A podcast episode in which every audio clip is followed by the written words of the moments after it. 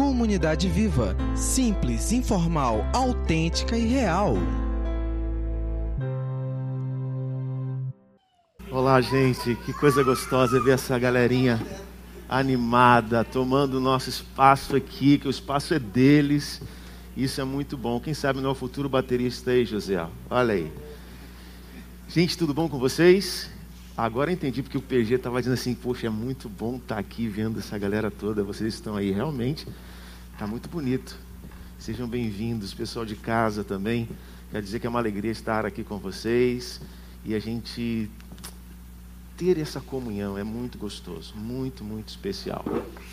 E a gente começar a semana assim, enche a nossa assim, a nossa vida de expectativas, de esperança. A gente está junto, a gente está, sabe, elogiando, reconhecendo a grandeza desse Deus, dizendo né, como Tu és o nosso Deus, aleluia, que significa louvado seja o Senhor. Enfim, é muito bom. Estava sentado aqui do lado do, do PA e ali ele adorando, eu olhando para ele, eu contemplando a adoração dele e me deliciando nisso. É muito bom vivermos em família. Mas às vezes parece que a gente, quando sai daqui, nós somos os primeiros a nos sabotar. E eu falei um pouco sobre isso na palestra do domingo passado. A gente parece que experimenta tudo isso e de alguma maneira, sem a gente entender ao certo o que, que acontece, a gente vai tomando rumos completamente diferentes, talvez, do que aquilo que cantamos aqui, do que aquilo que nós lemos no manual de vida. Eu não sei se é assim com você, mas isso acontece comigo, volta e meia. E eu fico a pensar que a primeira pessoa que sabota a minha caminhada sou eu mesmo. Eu acabo me tornando uma espécie de vilão de mim mesmo. Mas essa série que a gente está fazendo e termina hoje, nós concluiremos hoje, ela veio dizendo desde o primeiro episódio que nós não devemos ficar para trás. Às vezes nós ficamos presos no passado e aí ficamos para trás. Às vezes nós carregamos coisas na nossa bagagem de vida e essas coisas são coisas desnecessárias e que nos deixam para trás, porque traz um peso a mais sobre nós. E algumas vezes nós nos sabotamos, vamos tomando atitudes, fazendo escolhas que nos sabotam, faz com que a gente se distancie e comece a caminhar assim, olhando Jesus de longe. E aí tudo parece uma grande fantasia, tudo parece um, uma ilusão. Isso porque nós mesmos nos tornamos o nosso maior inimigo, lutamos contra nós mesmos. E eu queria falar um pouco sobre isso hoje e de como essa mentira, porque isso é uma mentira, ela tenta nos sabotar. Mas antes da gente começar esse papo hoje, eu queria. Eu convidei o pessoal da adoração para fazer parte da palestra, parece que já começou. E eles vão continuar essa palestra cantando uma canção de Jefferson Pilar. E ele, nessa poesia, eu acho que ele diz muito daquilo que eu me deparo todos os dias da minha vida: de que eu sou vilão de mim mesmo. Então, ouça e reflita nessa canção.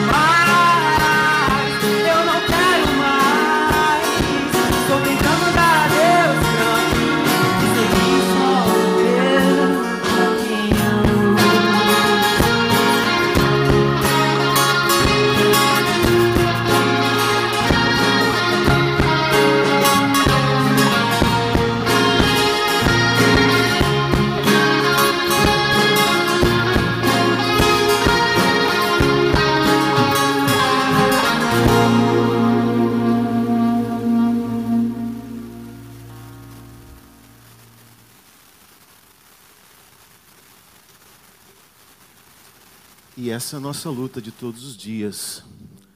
A gente está tentando dar a Deus para esse velho homem e seguir o caminho, tão somente o caminho que nos é proposto, nos é sugerido pelo nosso Criador.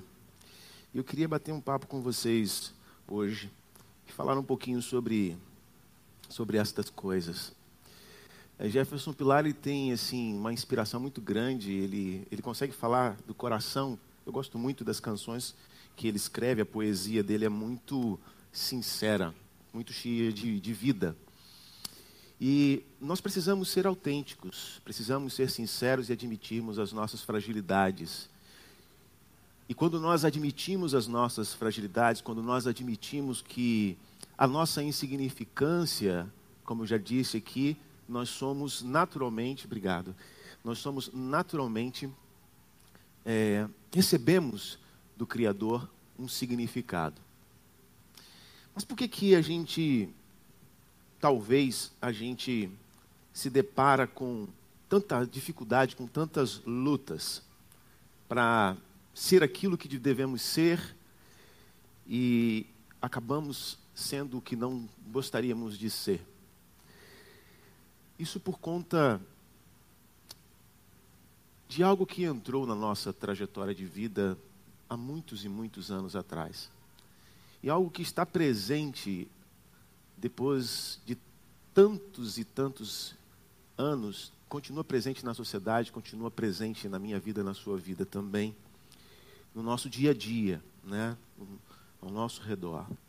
E eu estou falando da mentira. A mentira ela nos deixa para trás. A mentira ela ela nos paralisa. A mentira ela traz danos às vezes irreparáveis em algumas áreas da nossa vida. Estudando para esse final de, de série, eu descobri que há pelo menos três tipos de pessoas que costumam fazer uso desse artifício que é a mentira. A primeira delas é aquela pessoa que se refugia, que encontra na mentira um lugar seguro para se estar. São pessoas que têm medo, medo de encarar a verdade, medo de alguma situação, medo de estarem sendo pressionados, então, diante de alguma situação de pressão, ela então usa a mentira como uma fuga. Quer ver um exemplo? Ah, quando alguém chega e no trabalho fala assim, ei fulano, já, como é que está o relatório? Você já terminou aquele relatório? Você nem pegou no relatório? Você diz, não, chefe, beleza, já estou quase terminando. Amanhã de manhã cedo eu mando para você. E não nem pegou no relatório ainda. Mas o medo de das consequências, a gente acaba lançando mão de um artifício que acaba se tornando um hábito de vida. O segundo tipo de pessoa são aqueles que tiram proveito da mentira. Ou seja, aqueles, aquelas pessoas que elas querem ter lucro, querem tirar vantagem e para isso elas mentem para as outras pessoas para que ela então saia por cima, ela saia lucrando alguma coisa, seja financeiramente, enfim, em qualquer área. Então, às vezes você vê uma pessoa vai ah, comprar alguma coisa e você pede uma informação e ela te dá uma informação não tão verdadeira. Ela omite algumas coisas, ela acaba mentindo para que a pessoa então não conheça a verdade e seja assim ludibriada e a pessoa caia, é, saia na vantagem na hora deste processo. É muito comum a gente ver isso. São pessoas que querem lucrar na vida de outras pessoas. E a terceira são aqueles que mente por hábito mesmo. Já virou um mania. Mente com maior naturalidade. É, faz parte da rotina de vida. A mentira é tão, tão, uma coisa tão comum que a pessoa nem percebe mais que está mentindo. Ela simplesmente mente. Né? É aquela mentira, assim, você não está muito afim de, de, falar com alguém, toca o telefone, oh, fulano, fala que eu não estou aí não. Ah, aquela mentira que já virou rotina. Ah, não, fala que eu estou ocupado. Você está ali de boa, mas. Então a mentira ela faz parte do nosso dia a dia. E aí o mentir passa a fazer parte do nosso estilo de vida e isso nos deixa para trás. E esse tipo de conduta precisa ser transformado.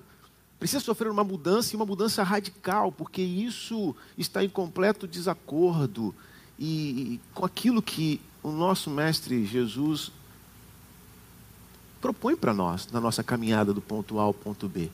E aqui na comunidade a gente fala de autenticidade. A gente não precisa mentir, a gente pode ser autêntico, a gente pode falar a verdade, mesmo que essa verdade de em outros ambientes sejam é, talvez é, recriminada, talvez julgada, mas a gente quando trabalha com a verdade, a gente tem possibilidades de ajudar uns aos outros.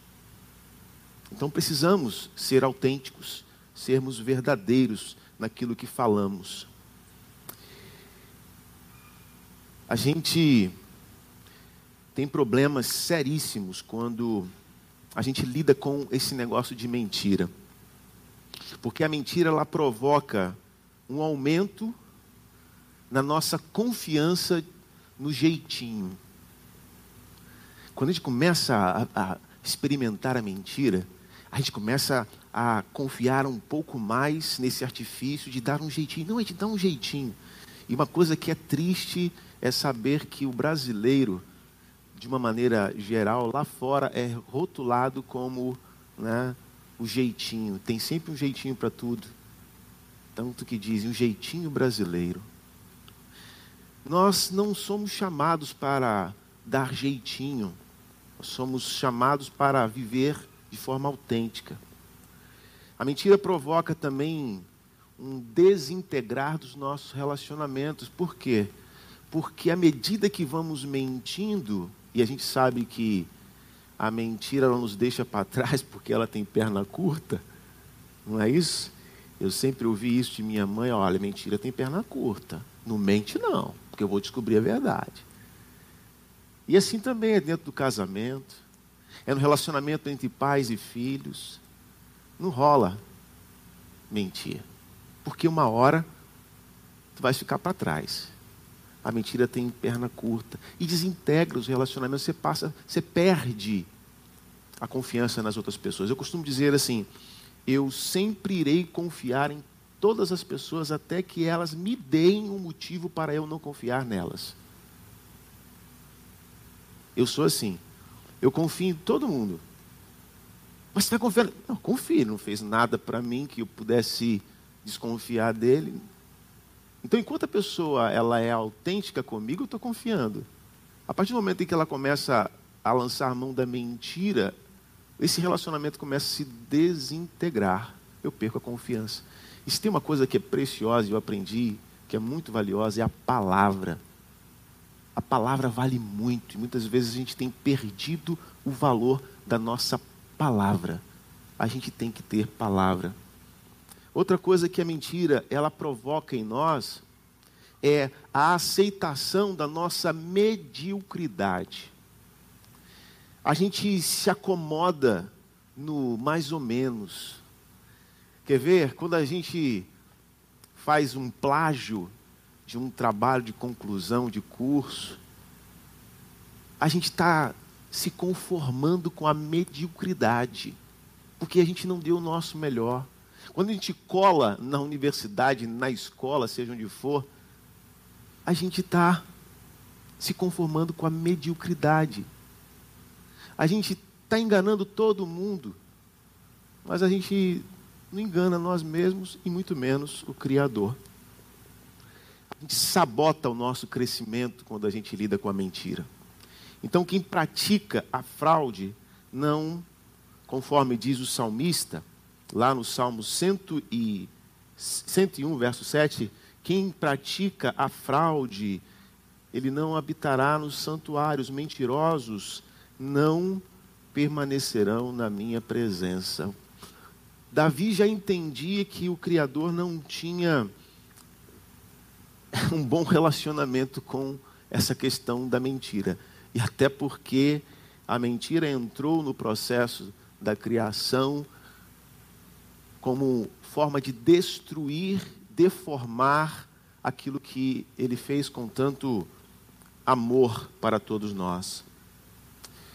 A gente precisa entender que nós conseguimos sim mentir para pessoas, mas não conseguiremos mentir jamais para Deus.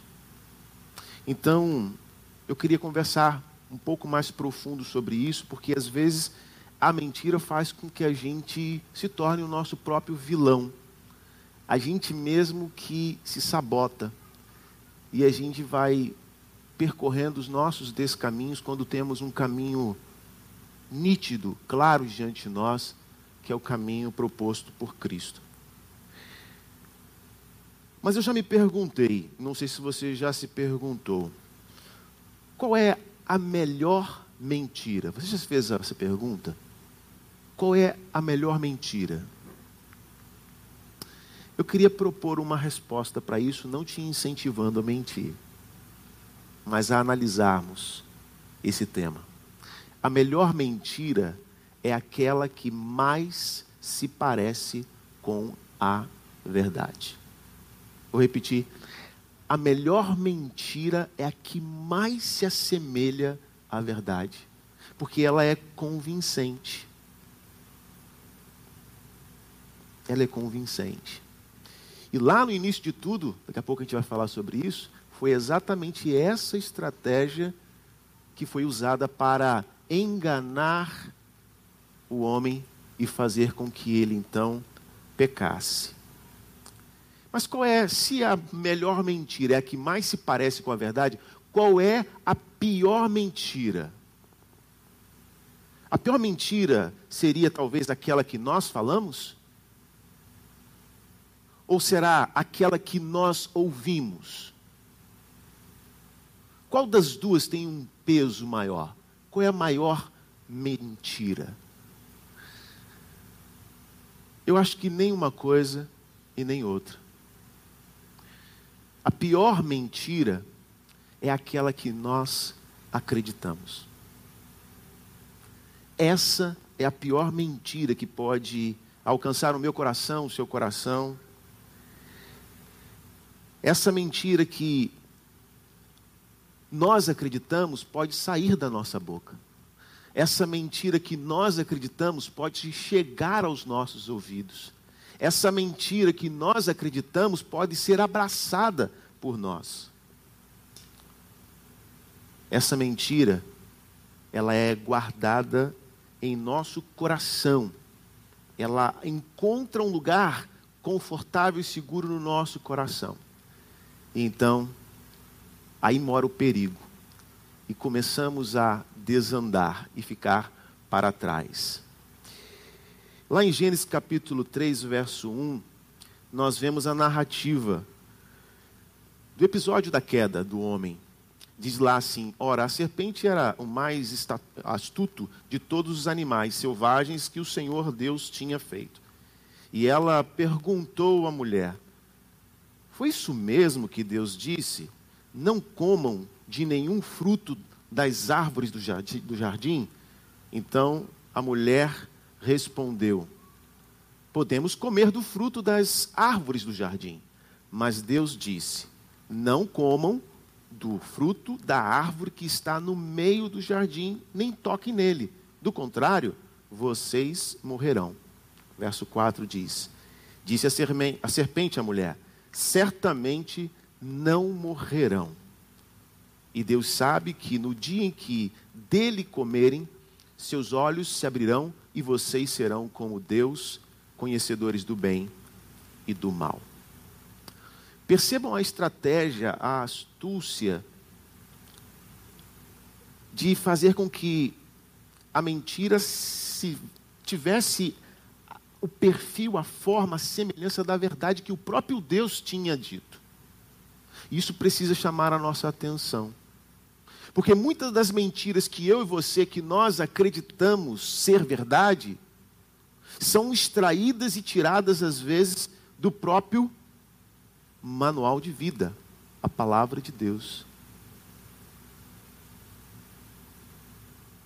Porque nós ouvimos, ou porque nós falamos. Então temos que ter muito cuidado para que nós não nos tornemos vilões de nós mesmos e até dos outros. A grande problemática que a gente vê aqui é que abraçaram a mentira como verdade nos deixa para trás. E é preciso haver uma mudança nisso. Uma mudança radical. E precisamos então olhar rever os nossos conceitos, rever os nossos valores, rever as nossas verdades, para verificarmos se de fato estão alinhadas com a verdade daquele que se apresenta como tal.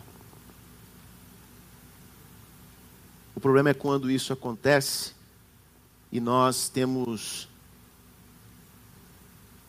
dificuldade de mudar a gente acredita que uma verdade é verdade, mesmo sendo ela uma mentira, e lutamos e seguimos de mãos dadas com ela até a morte.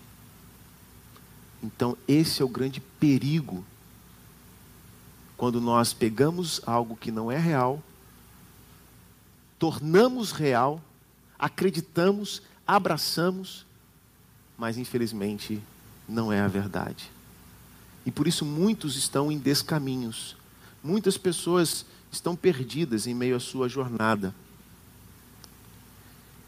Você lembra quem foi que Jesus chamou de mentiroso?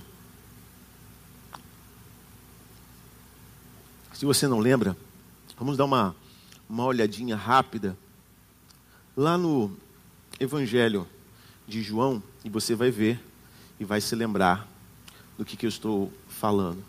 Lá no Evangelho de João, nós vamos nos deparar com Jesus dizendo o seguinte a respeito do próprio inimigo de nossas almas. Ele estava dizendo, lá em João capítulo 8, o seguinte.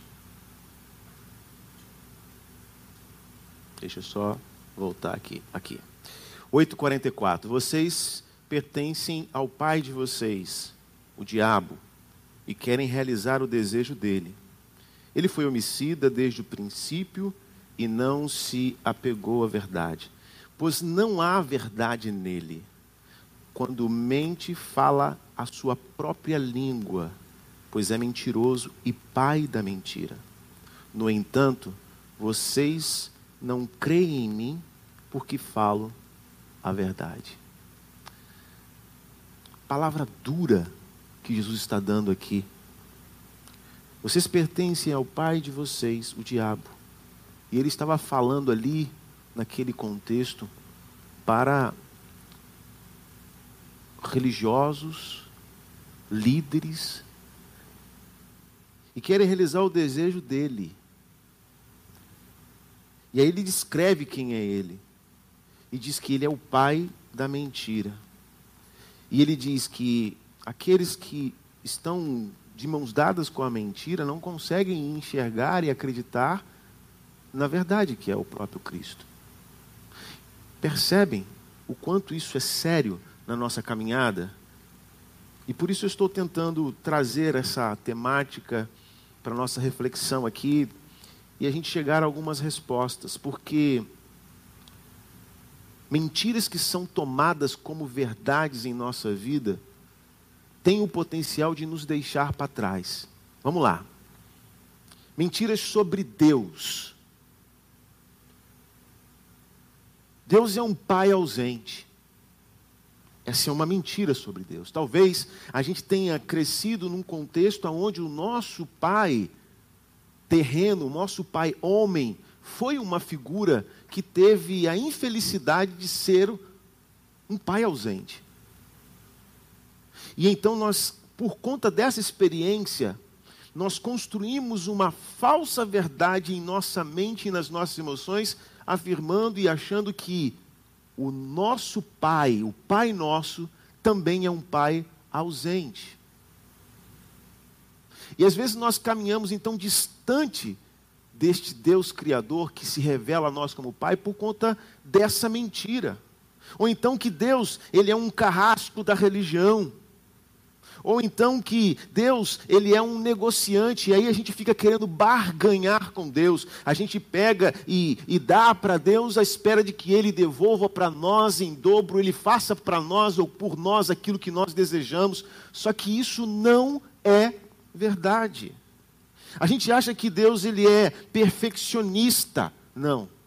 Isso é um negócio muito sério, porque a gente sabe que Deus ele é perfeito. Eu vou repetir. Deus, ele é perfeito, mas ele não se agarra à perfeição. Como assim, Alexandre? Deus, ele é perfeito, mas ele não se agarra à perfeição. Tanto que ele criou um, um mundo falível. E ele veio em nossa direção, seres imperfeitos, como eu e você, e Ele então nos amou e nos acolheu.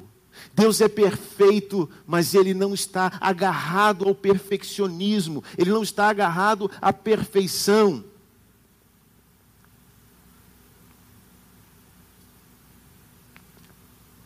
Ele é um Deus perfeito e que quer nos aperfeiçoar em nossas fraquezas. Então, não vamos fazer uma caricatura de Deus com as verdades que nós construímos na nossa mente a respeito dele. Outra mentira sobre Deus é, quer dizer, a, a, quando a gente ouve alguém falar sobre ele, revestido de uma espiritualidade, aquele discurso que acaba agradando o nosso coração e aumenta a nossa alma de esperança, trazendo falsas esperanças para nós dizendo que não, mas Deus é um Deus de graça, Ele é um Deus gracioso, Ele permite tudo. Não, isso não é verdade. Deus ele é um Deus que manifesta a sua graça, mas não é verdade que Ele é um Deus que permite que você viva à torta e à direita, porque você é um filho amado dele, Ele quer o teu bem, então Ele vai te orientar, e se necessário for, Ele vai te disciplinar em amor, para que você seja transformado, que você sofra uma mudança radical na sua maneira, nos seus valores, nas suas verdades equivocadas. Entende isso?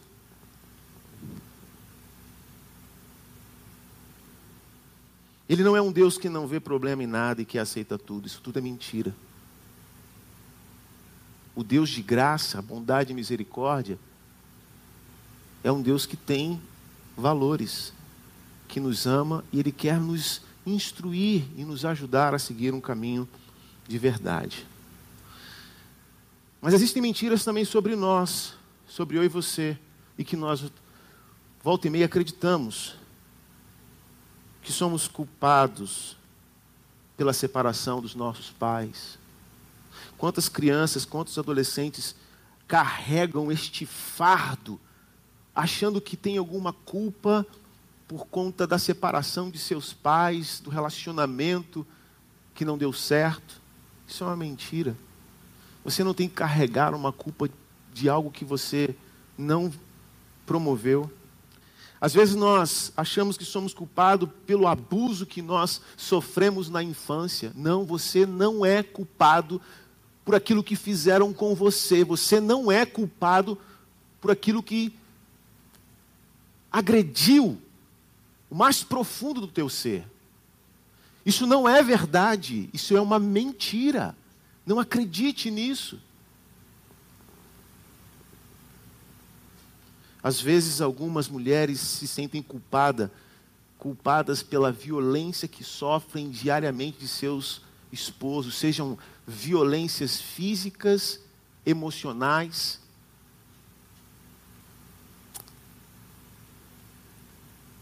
verbais. Vocês não são culpadas. Isso é mentira. E a mentira ela tenta encontrar o lugar da verdade na nossa vida. Achar que nós somos culpados pela traição do nosso cônjuge. Ah, mas eu, eu devo ter uma parcela de culpa nisso, porque, afinal de contas, não, não tem isso. A escolha não foi sua, foi do outro.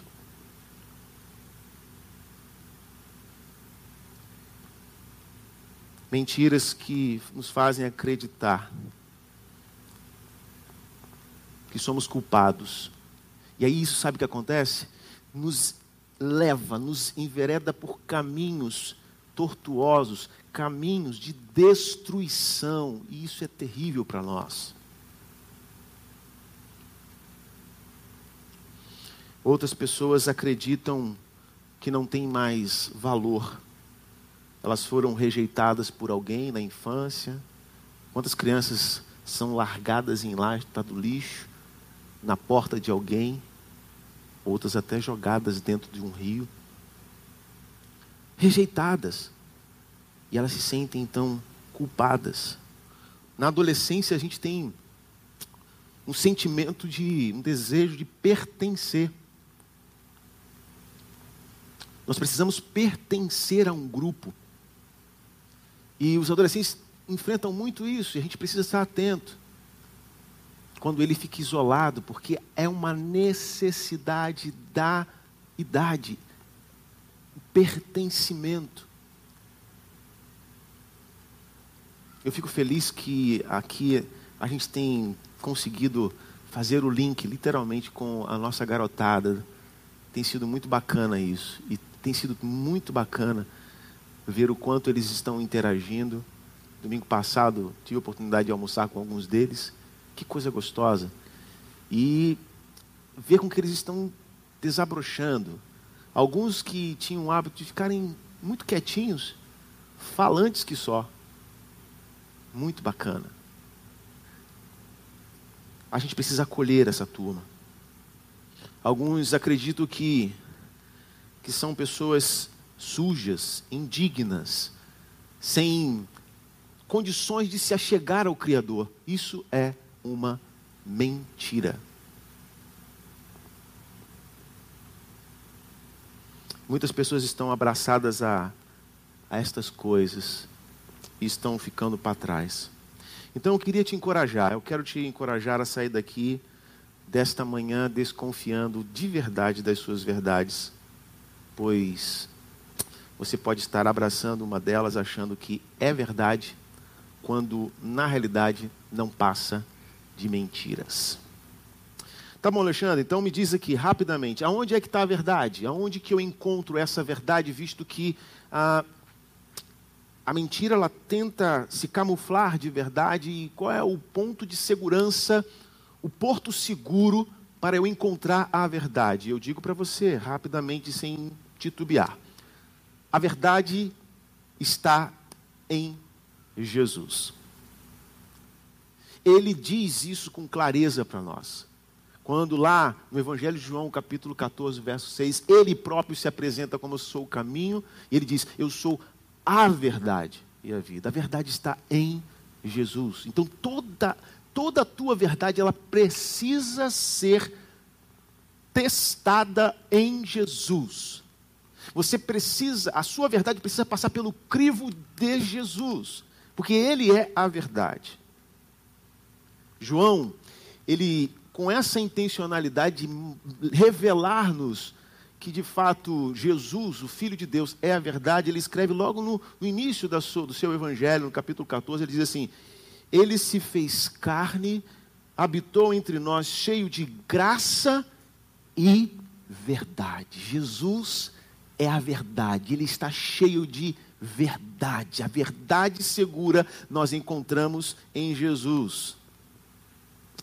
Tem um teólogo alemão muito batalhado, muito conhecido nessa nova geração, que é o Bonhoeffer, e ele diz o seguinte: Jesus veio ao mundo revelar a verdade sobre Deus e sobre os homens.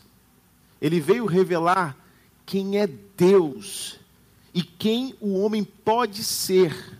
Ele veio revelar quem é Deus e quem o homem é e quem o homem não é. Ele veio revelar quem é Deus, quem o homem é e quem o homem não é. Essa é a mais pura verdade. Então nós encontramos a verdade em Jesus, mas também nós encontramos a verdade no Espírito de Deus. É o que a palavra nos ensina quando a gente lá também no Evangelho de João, capítulo 16, verso 13, ele diz assim: Mas quando o Espírito da verdade vier, olha, o Espírito da verdade vier, ele os guiará a toda a verdade. Não falará de si mesmo, falará apenas o que ouvir e lhes anunciará o que está por vir. O Espírito de Deus está entre nós. Ele já veio. E é Ele quem nos guia, nos dirige em toda a verdade. Por isso que no Evangelho, no Novo Testamento, a gente vê nas cartas de Paulo a instrução para nós nos enchermos do Espírito. Porque quanto mais cheios do Espírito de Deus nós estivermos, mais seguros na Sua verdade estaremos.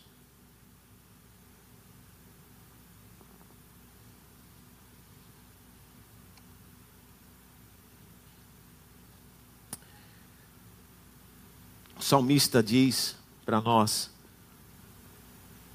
que também um lugar seguro para se encontrar a verdade, além de Jesus, além do Espírito, é na palavra. É na Bíblia. Salmo 119, verso 105 diz: A tua palavra é lâmpada para os meus pés e luz para o meu caminho. E lá no verso de número 160 diz: A verdade é a essência da tua palavra, e todas as tuas justas ordenanças são eternas. A verdade é a essência da palavra de Deus.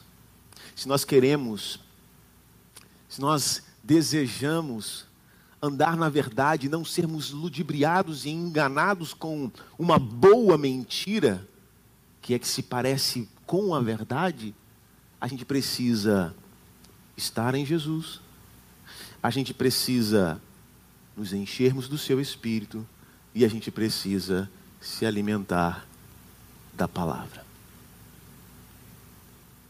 Não há outra maneira de nós termos convicção de que estamos de fato caminhando numa direção certa, se não for de fato essa a nossa proposta de vida. Jesus deve ser a lente de interpretação de toda a Bíblia. E por que, que eu digo isso? Porque muitas das aberrações que nós hoje acreditamos ser a verdade surgiram de uma má interpretação da palavra. Então, quando nós vamos usar o manual de vida, ler esta palavra, nós precisamos passar pelo filtro da interpretação de Jesus. Jesus dá sentido a todo o Antigo Testamento e Jesus é a razão de todo o Novo Testamento. Tudo que nós lermos em Sua palavra precisa ser através das lentes de Jesus. Paulo escreve lá em Romanos 11, 36: Porque dele, por ele e para ele são todas as coisas. Porque de Jesus, por meio de Jesus e para Jesus são todas as coisas. Paulo está dizendo que é por meio de Jesus que nós encontramos a verdade. Jesus precisa ser as lentes da nossa vida para encontrarmos esse porto seguro. João 8:32 também vai dizer: Conhecereis a verdade, e a verdade vos libertará. Jesus é a verdade que liberta. No verso 36 vai dizer: Se Cristo vos libertar, verdadeiramente sereis livres. Nós estamos propondo no encerramento da nossa série uma mudança radical. Nos libertarmos de toda e qualquer mentira disfarçada de verdade em nossa mente e coração, para vivermos as grandes coisas que o Senhor quer fazer em nós e através de nós, como comunidade viva.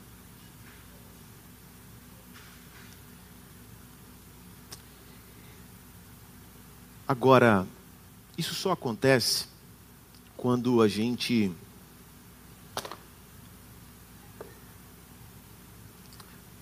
abre o nosso coração para uma mudança radical.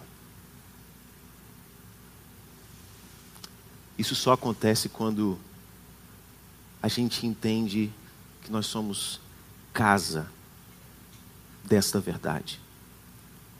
Que na nossa vida o que precisa prevalecer é Ele, Cristo, a verdade. E é por isso, talvez, que lá em Apocalipse 3,20, o próprio Cristo, que é o cabeça da igreja, o Senhor da igreja, o supremo pastor da comunidade de fé, ele faz isso aqui, ó.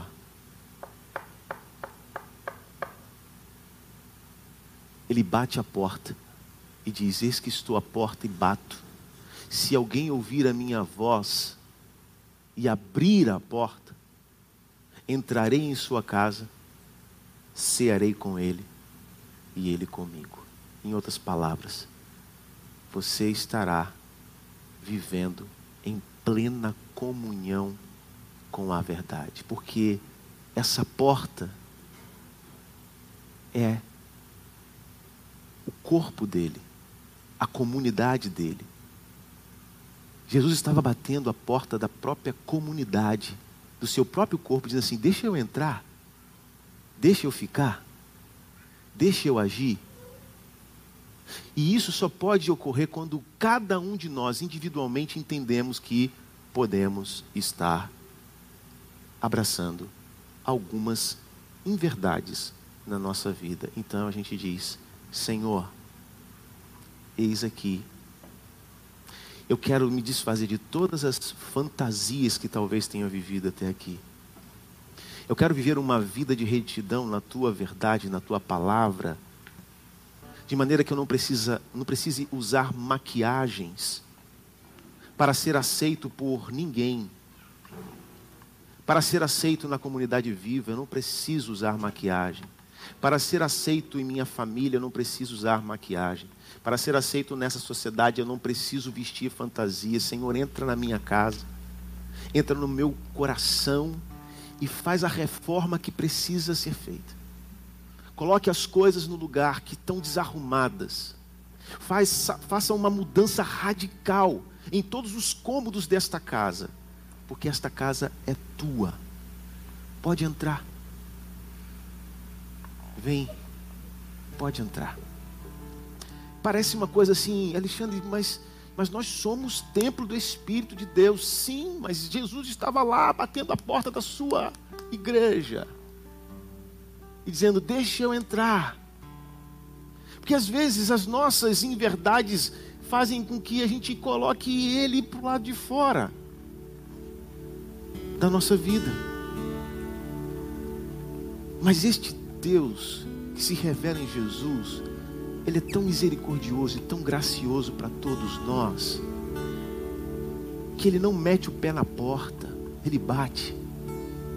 Ele permite que a gente tome a decisão de. E a gente precisa fechar essa série pensando nisso. Será que eu não preciso de uma mudança radical nas minhas convicções? Naquilo que eu entendo ser o correto, certo?